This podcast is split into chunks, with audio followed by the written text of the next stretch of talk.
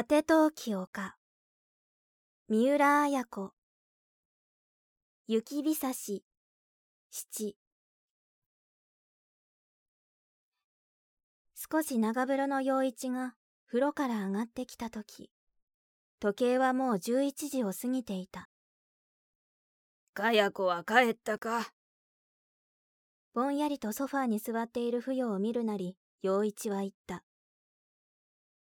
いいえどこに行ったんだあいつ。安子さんのところにでもお電話してご覧になったら。乾いた声で不与が言った。ちらっと不与に目を走らせて。うん。あそこかな。と傍らの受話器を取って陽一はダイヤルを回し始めた。電話帳も見ずにダイヤルを回す陽一の横顔を不与はソファーに座ったまま嘘寒い心地で眺めていた。ああ、わしだ。うん。うん。いや、そうじゃない。かや子が今日、君んとこへ行かんかったかね。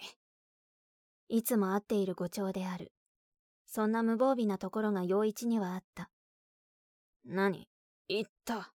あ、で、何時頃帰ったかね？え、4時半頃。そんなに早くか？赤の他人に対する言葉遣いとは全く違っている。かや子も困ったもんだ。あいつのすることは危なっかしくて見ていられない。まるで雪日差しの上を歩いているようなもんだからね。まあ、そんなもんだ。あ、いやどうも。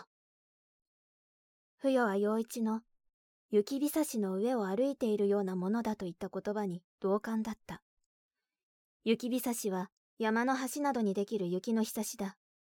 時折スキーヤーなどがその雪日差しの上に立って雪もろとも転落することがあると聞いている。転落すればいいんだわ、あんな子は。そして痛い目に遭うといいんだわ。そう思う不与に陽一は言った。一体どこを歩いているんだあいつは。4時半ごろ帰ったそうだ。イライラと陽一は部屋の中を行ったり来たりした。と、立ち止まって、ひとしのところかな。と言った。ひとしさんならこんな遅くまでかやちゃんを引き止めませんよ。少なくとも、電話をしてきますよ。それもそうだな。じゃあ、一体どこなのだ？かや子には友人らしい友人がない。こういう時すぐに思い当たる何人かの友達が二人の胸に浮かんでこないというのは、かや子の交友関係の貧しさを物語っていた。かやちゃんにお友達などありませんよ。それでも一人や二人はいるだろう。不安げに落ち着きなく部屋の中を歩き回る陽一を見て、不与はかすかに笑った。こんな時間まで付き合ってくれる友人が、かや子にいるわけはない。だからかや子はいつも帰宅が早い。帰宅が早いからこそ、陽一はイライラ心配しているのだ。君は落ち着いているね。なじるように陽一が言った。不与の唇に再び冷たい笑いが浮かんだ。君はかや子の帰りが遅くても平気なのかね三度不与は冷たく笑って、あなたは、秋子がいなくなってもそんなにおろおろとはなさらなかったわ。うん。アキコが死んでいるか生きているか、わからないというのに。あなたったらあの子のために一度だって立ったり座ったり心配してくださったことなど、なかったじゃありませんか。語尾が潤んだ。陽一は黙り込んだままテレビの方をじっと見ている。が、テレビを見てはいない。陽一の胸に不与の言葉が突き刺さった。が、心の中でふてぶてしく言い返す思いがある。血を分けた子供の方が可愛いのは当たり前だ。それが何が悪い？たとえどんな娘であろうと、かや子は陽一にとってかけがえのない娘であった。が、秋子は知らぬ男が不与に産ませた娘であった。そばにいれば秋子もおとなしい娘で、可愛くもあった。が、いなくなったからといって、それほど辛くも寂しくもない。なるほど冷淡なものだと思いながらも、陽一にはそれが全ての人間の姿ではないかと、開き直りたい気持ちがあった。11時半を過ぎ、12時を過ぎてもかや子は帰っては来なかった。幾度陽一は警察に交通事故の問い合わせをしようと思ったかわからないがそれも不与の手前我慢をしなければならなかった片膝を絶えず小刻みに動かしながら陽一は幾度となく時計を見た君は寝なさい。あなたこそお休みになったらかやちゃんはすぐ帰りますよ。帰ると保証ができるのか。陽一らしくなく厳しい語調だった。保証なんてとにかく帰ります。お休みになったら内心不与は小気味よく思っていた。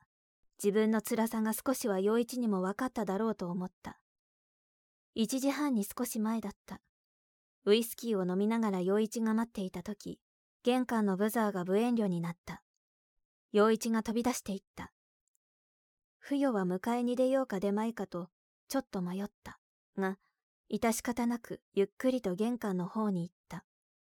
陽一がドアの鍵を開けるとかや子がふらふらと入ってきた。せっかくの新日本髪が崩れ前かんざしがずり落ちそうになっている。かや子！一瞬ほっとした表情になったがこんな遅くまでどこに行っていた？土星が飛んだ。当ててごらん。かや子は笑いながら陽一の胸に寄りかかった。お前酒を飲んでるな？ほんの少しね。かや子は陽一を押しのけるようにして今に歩いていく。コートを着襟巻きをしてはいるが裾が片方長くなっている一目でどこかで着物を着直したと知れた。コートも脱がずにかや子はソファーに座った。何時だと思ってるんだ？知らないわそんなこと。まだかや子は笑いながら。お父さんまだまだ町には女の子が歩いてるわよ。お正月ですもの。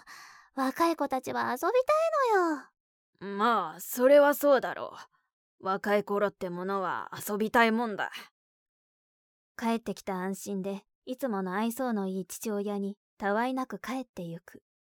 不与はその陽一を見ながらかや子の身に何が起きたか陽一はまだ気づいていないと思った。お父さんは話がわかるわね。とにかく早く寝なさい。これからは遅くなるときは電話をかけるんだぞ。心配で寝ることもできないじゃないか。あら心配したのお父さん。そりゃ心配するさ親だもの。じゃおばさんは心配しなかったわけね。かや子はぬけぬけと言う。かや子心配だからこそふよも今まで起きてたんだぞ。かや子はチロリと舌を出しあらほんとでもおばさんが心配するはずないわ。それとも私も家出をしたと思ったの？あきこさんのように。ふよは怒りをこらえてかや子の乱れた裾に目をやっていた。くだらんことを言わんですぐ寝るんだ。立ち上がる陽一をかや子が呼び止めた。お父さん私が今日どこへ行って何をしてきたか知りたくないの？そんなことは明日聞く。事なかれ主義の陽一はここで不与とかや子の間に波風の立つのを恐れた。明日？明日になったら何言いたくなけりゃ言わなくてもいい。無事で帰りゃそれだけでいいんだ。無事？ちっとも無事じゃなかったわ。